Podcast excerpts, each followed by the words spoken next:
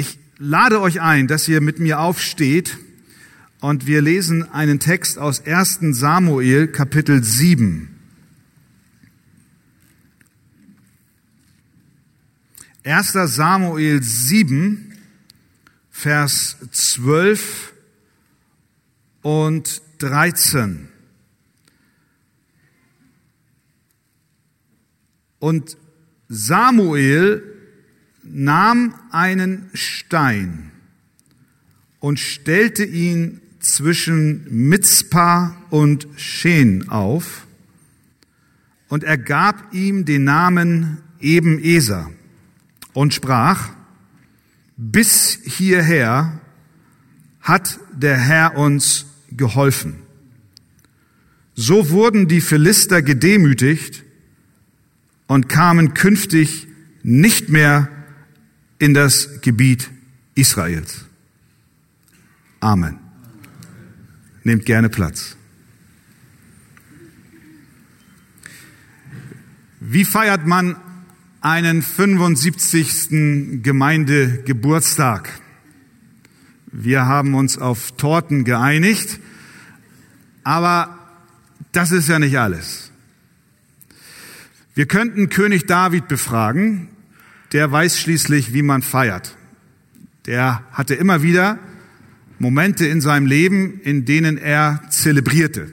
Und wenn er was zu feiern hatte, dann wissen wir, dann tanzte er gerne, ähm, er betete auch gerne, er dankte Gott, er sang, er schrieb. Er hatte für Israel viel erreicht, legte eine Karriere vom Hirtenjungen zum König hin, er schlug den Riesen Goliath. Er war ein Mann nach dem Herzen Gottes. Er brachte dem Land Sicherheit und Frieden, wonach sich Israel so lange sehnte. Und in diesen Zwischenetappen sehen wir ihn immer wieder feiern.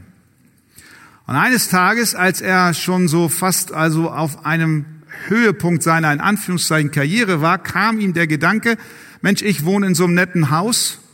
Äh, ich möchte Gott auch ein Haus bauen. Ihr erinnert euch. Und äh, das hatte er sich so im Herzen vorgenommen und hat zu Gott gesagt, ich will dir ein Haus bauen, einen Ort, an dem du wohnst. Etwas Gewaltiges soll entstehen. Und was hat Gott geantwortet durch den Propheten Nathan?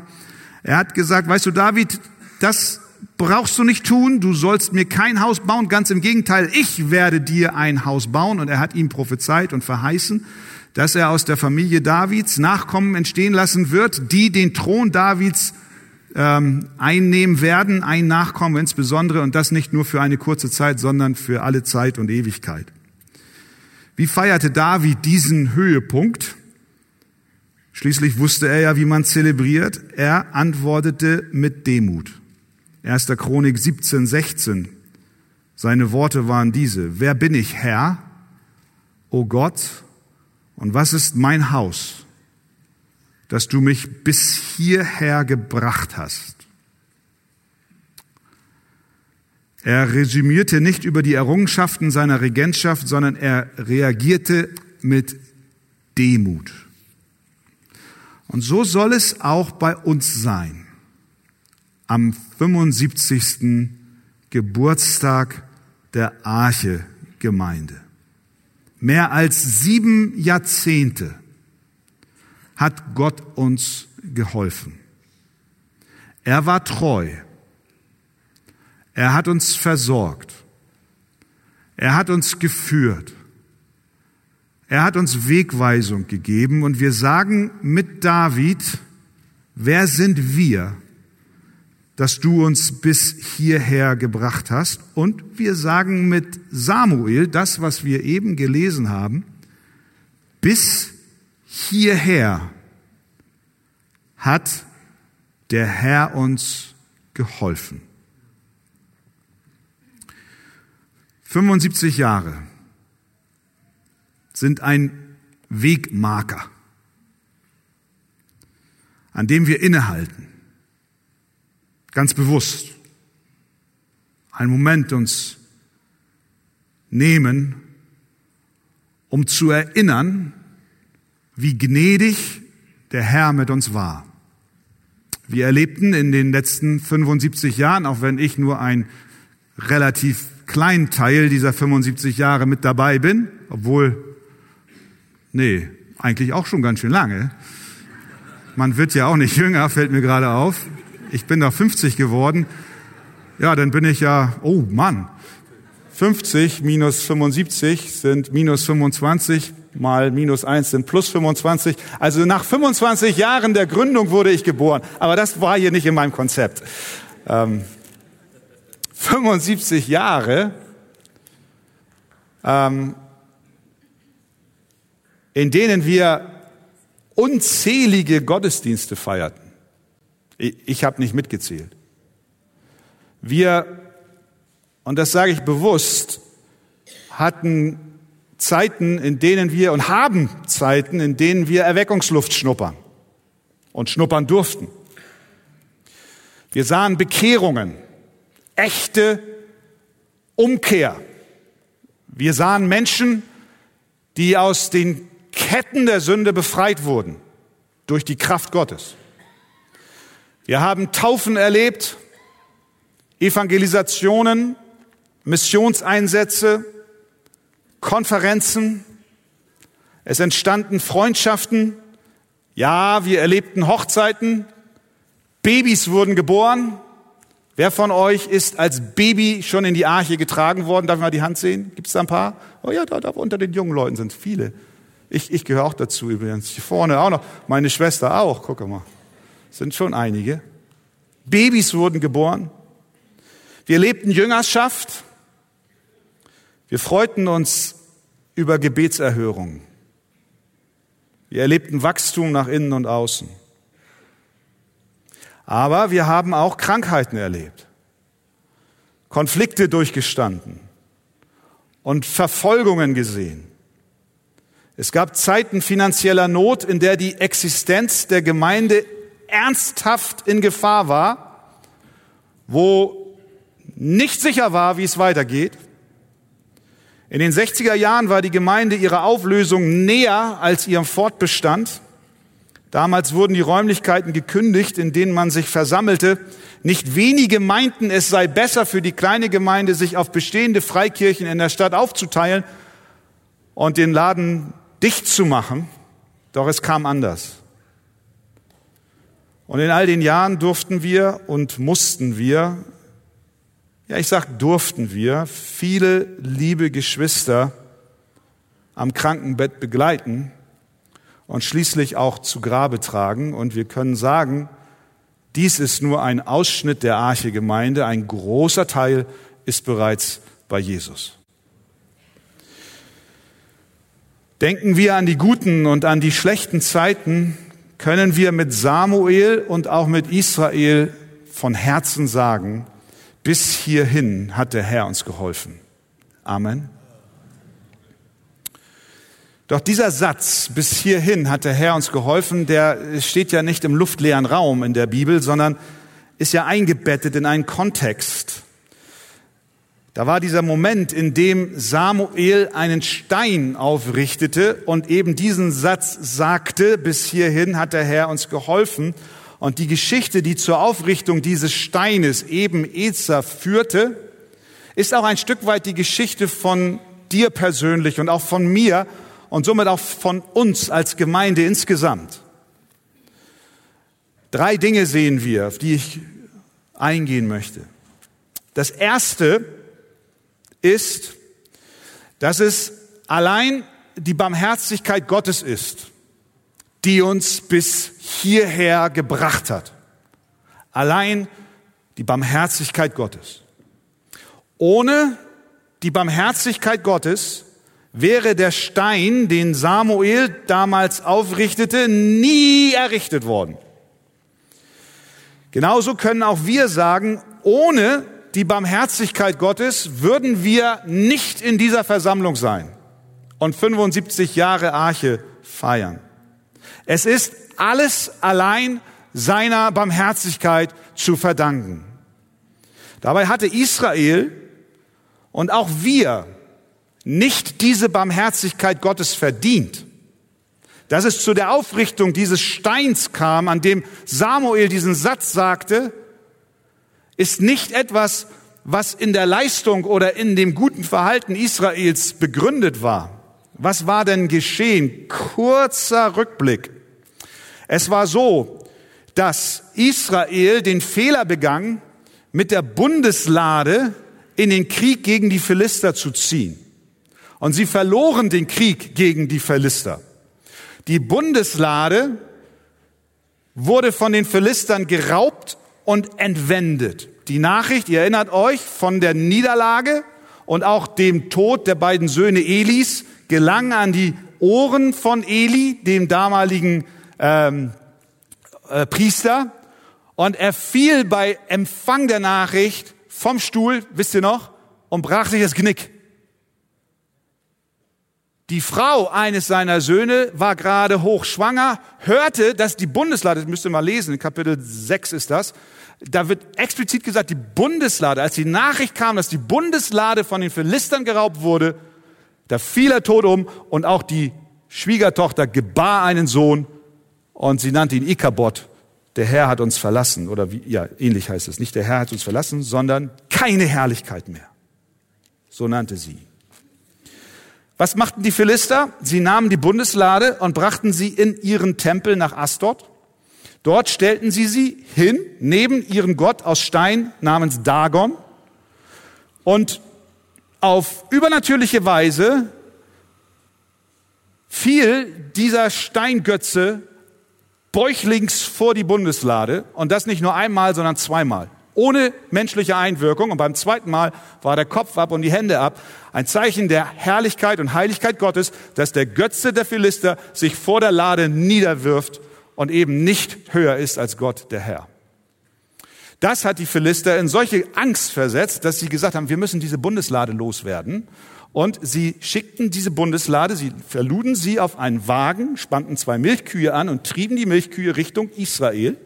Und diese Bundeslade mit diesem, auf diesem Wagen kam dann in den Ort Kiriat Jearim. Und dort in Kiriat Jeraim nahmen die Bewohner diese Lade und statt sie dem der Lade vorgesehener Funktion zu überführen, machten sie so eine Art Wallfahrtsort daraus, denn vorher kannte man die Lade nicht, sondern sie war ja verborgen in der Stiftshütte und nun war sie dort plötzlich und Menschen kamen und fingen an, sich da um diese Lade zu versammeln, was wiederum dazu führte, dass Gott 50.000 Mann, das ist Kapitel 6, Vers 19, 50.000 Mann schlug. Da trug das Volk Leid, lesen wir dort, weil der Herr das Volk mit einem so großen Schlag heimgesucht hatte. Und die Leute von Bet Shemesh sprachen, wer kann bestehen vor dem Herrn, diesem heiligen Gott? Und sie sandten Boten, denen ging es so ähnlich wie die Philistern, wir müssen diese Lade loswerden. Und sie schickten die Bundeslade nach Kiriat Jearim.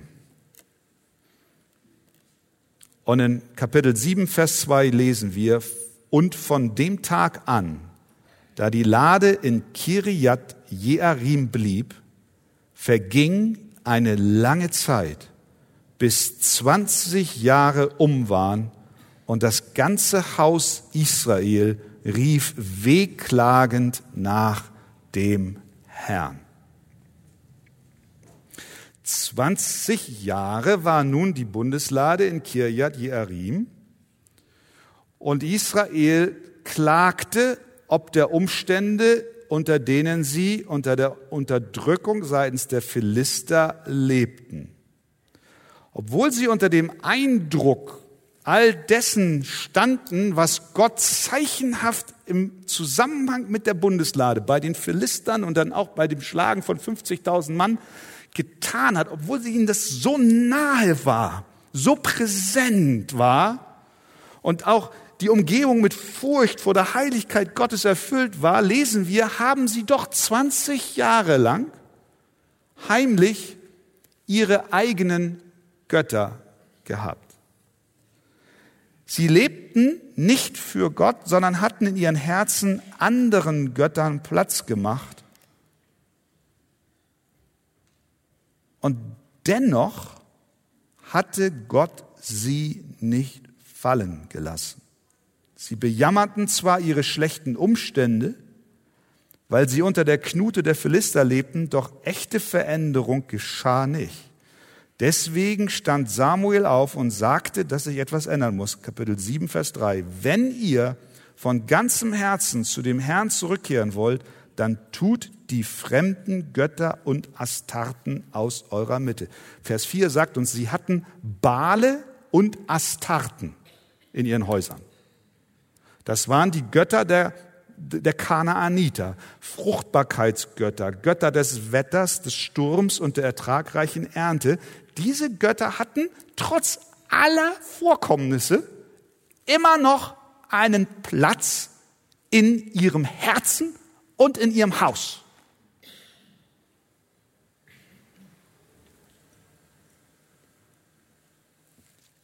Nach all dem, was geschah,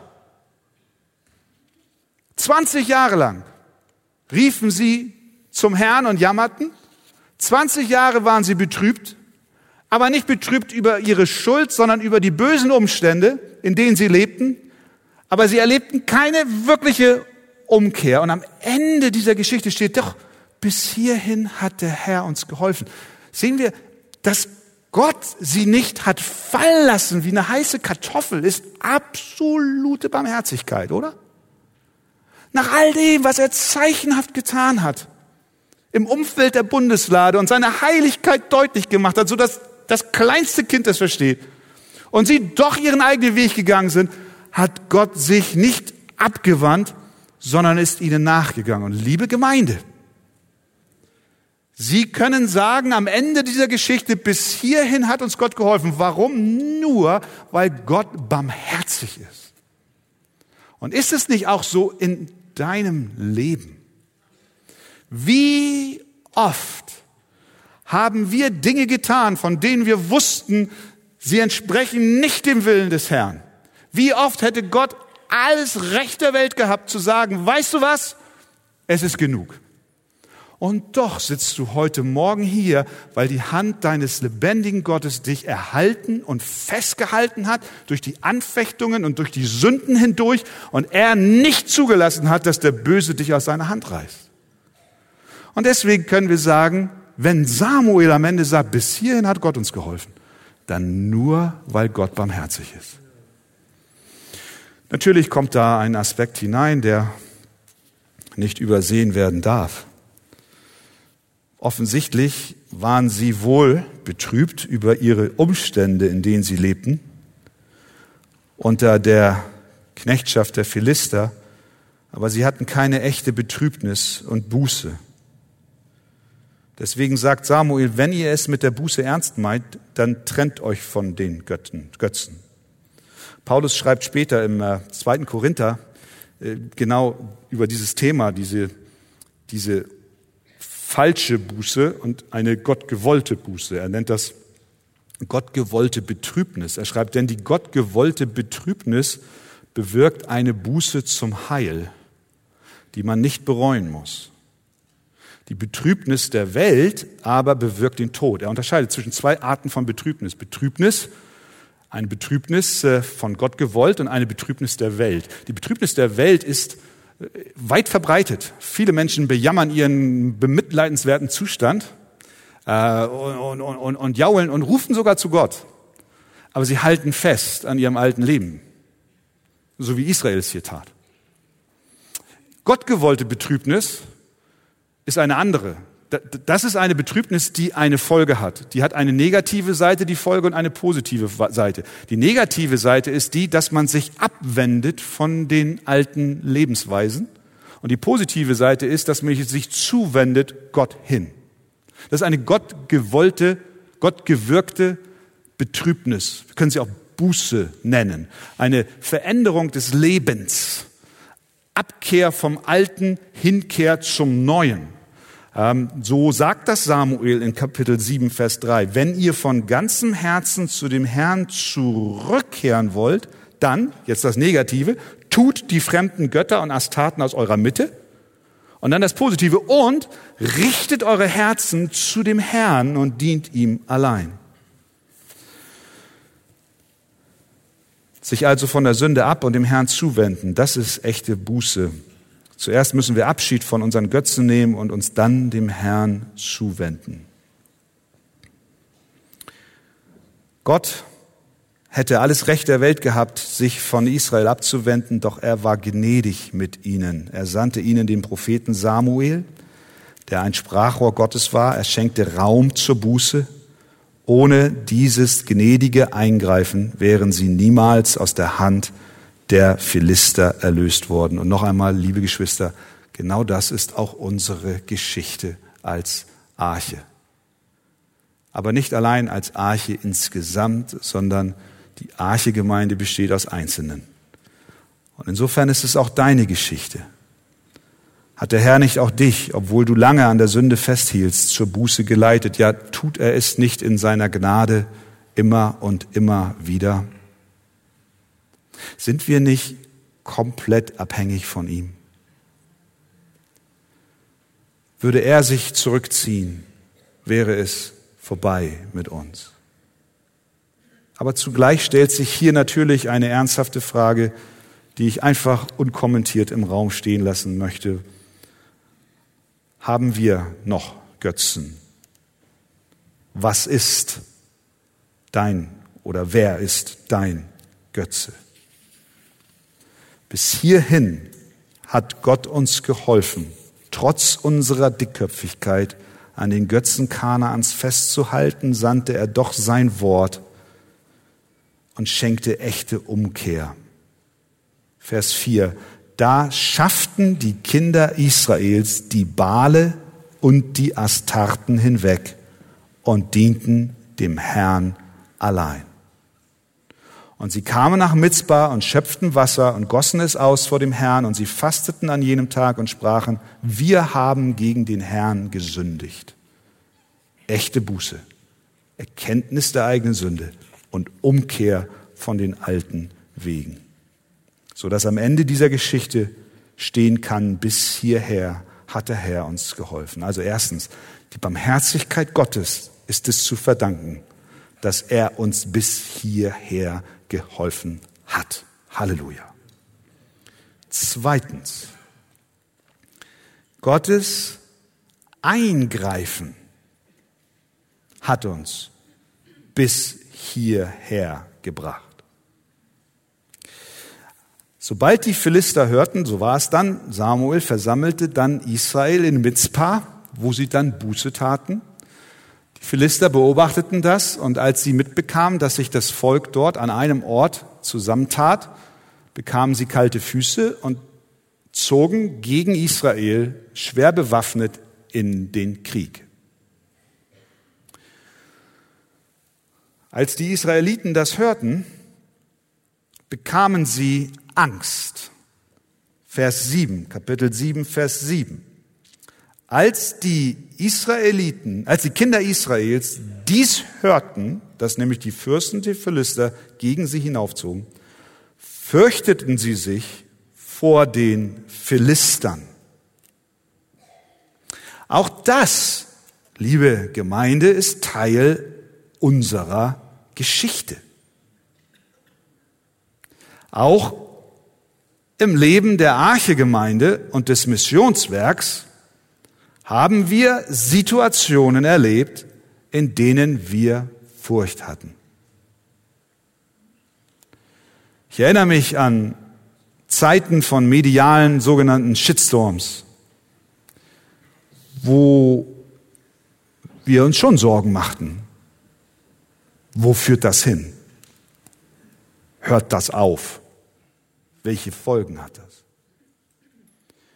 Ich erwähnte finanzielle Engpässe, die Furcht, wie sollen die Rechnungen beglichen werden?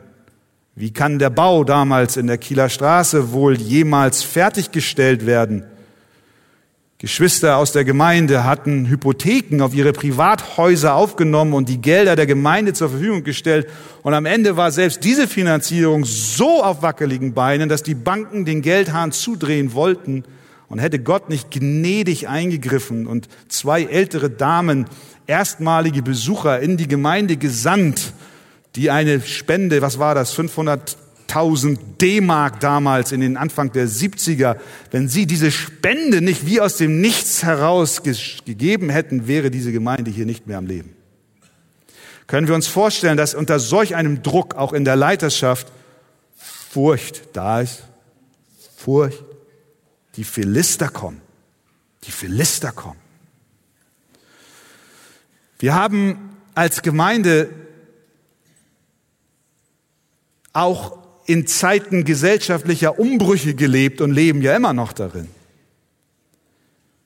Ängste kamen innerhalb der Gemeinde auf, als der Kalte Krieg ausbrach. Oh ja, man sagt, lang, lang ist her, aber es war eine reale Gefahr.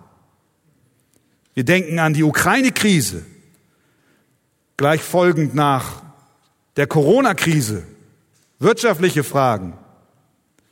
Wir sehen einen gesellschaftlichen Druck, der es mehr und mehr schwer macht, die Wahrheiten der Bibel zu verkündigen und dazu zu stehen. Furcht kann sich breit machen. Wir wissen um die Sorge, die wir haben um Glaubensgeschwister in dieser Gemeinde, aber auch auf den Missionsfeldern, denen Gewalt angedroht wurde oder die auch Gewalt erlebt haben, weil sie sich zu Jesus Christus bekennen. Wie viele Gebete haben wir gesprochen? Und vielleicht bist du heute Morgen hier und neigst auch dazu, Angst zu haben. Dann sei dir gewiss, du bist nicht allein. Die Israeliten hatten es viele, viele Male erlebt. Wenn Feinde sie bedrohten, dann hatten sie Angst. Genauso wie jetzt auch hier. Und was tat Israel in der Angst? Sie riefen Samuel, damit er was tut? damit er betet. Vers 8. Und die Kinder Israels sprachen zu Samuel, lass nicht ab, für uns zu dem Herrn, unserem Gott, zu rufen, dass er uns aus der Hand der Philister errette. Sie hatten verstanden, sie haben keine Chance gegen die Übermacht der Philister. Ihre einzige Rettung ist der Ruf zu Gott, der der Herr aller Zeiten ist.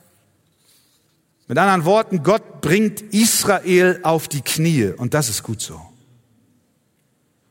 Vielleicht bist du heute Morgen an so einem Punkt, auch persönlich. Du befindest dich in rauer Umgebung, Feinde sind um dich her, du weißt nicht, wohin du gehen sollst und vielleicht sind sogar die miserablen Umstände, in denen du dich befindest, Teil der Folge deines eigenen Fehlverhaltens, aber denke daran, die Barmherzigkeit Gottes ist da, so wie es mit Israel war, ist er auch gnädig und barmherzig mit dir. Kehre um und dann hab keine Furcht, sondern bete. Vers 9. Und Samuel schrie zum Herrn für Israel. Während die Philister mit Waffen gegen sie vorrücken. Und das ist real. Das ist kein Fake, kein Märchen, sondern da sind sie beisammen und eine militärische Übermacht will ihnen das Leben rauben. Und während die Philister kommen, schreit Samuel zu Gott.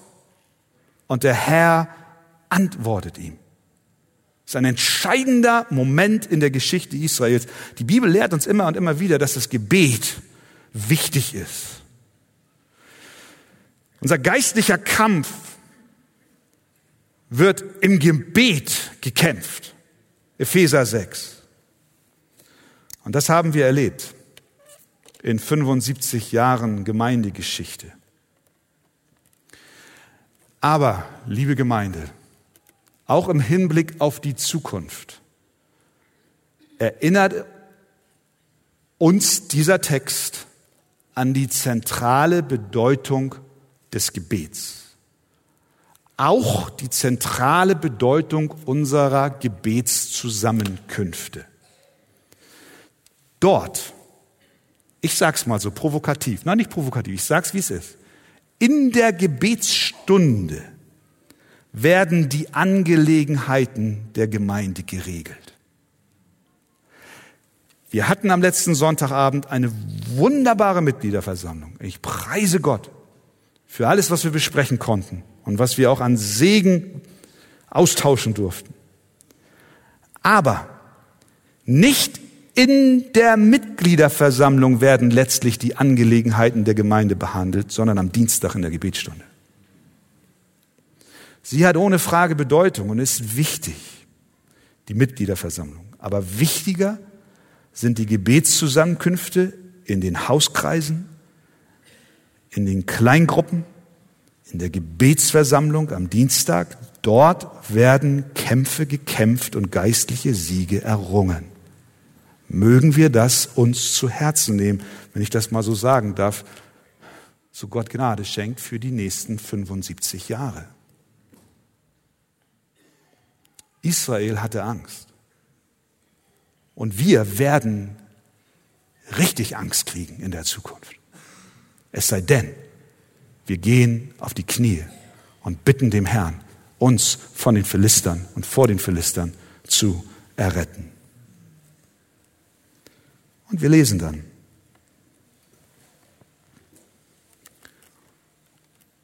Und der Herr erhörte ihn. Vers 10. Es geschah nämlich, während Samuel das Brandopfer darbrachte, da näherten sich die Philister zum Kampf gegen Israel. Aber an jenem Tag donnerte der Herr mit gewaltiger Stimme. Wer donnerte? Der Herr. Mit gewaltiger Stimme gegen die Philister und verwirrte sie, so dass sie vor Israel geschlagen wurden. Da zogen die Männer Israels von Mitzpah aus und jagten die Philister und schlugen sie bis unterhalb Bet Kar. Bis hierhin hat der Herr uns geholfen, weil er erstens barmherzig mit uns ist und wir es nicht verdient haben. Und zweitens, weil er Gebet erhört. Halleluja. Und zum Schluss. Erinnerung an die Barmherzigkeit Gottes. Nach diesem großartigen Sieg der Israel ganz unverdient geschenkt wurde, tat Samuel dann etwas Bedeutsames, Vers 12. Er nahm einen Stein und stellte ihn zwischen Mitzpah und Shen auf und er gab ihm den Namen Ebenezer und sprach, bis hierher hat der Herr uns geholfen. Warum stellt Samuel einen Stein auf? Weil Samuel weiß, wie die Israeliten gestrickt sind und wir sind nicht anders als sie. Wir neigen nämlich zur Vergesslichkeit. Wir vergessen die Segnungen Gottes. Wir sehen Probleme. Wir sehen, was nicht läuft. Aber wir vergessen, bis hierhin hat der Herr uns geholfen. Als Erinnerungsmarker setzt er dort den Stein. Jetzt sag du nicht, dass du so eine Erinnerung nicht brauchst. Jedes Mal, wenn du murrst und dich beschwerst, ist es Zeichen darüber, dass du die Barmherzigkeit Gottes vergessen hast. Ja, ist so. Ganz einfach. Also stellt Samuel einen Stein auf und nennt ihn eben Esa. Das bedeutet Stein der Hilfe. Jedes Mal, wenn sie den Stein sahen, wurden sie an die Güte Gottes erinnert. So. Dieser Tag, ihr Lieben, liebe Gemeinde, dieser Tag heute ist eine wunderbare Möglichkeit für uns, an die Güte Gottes zu denken. Aber dieser Geburtstag ist kein Stein. In ein paar Wochen werden wir dieses Fest vergessen haben. Gott hat uns andere Steine gegeben. Zur Erinnerung an seine Barmherzigkeit.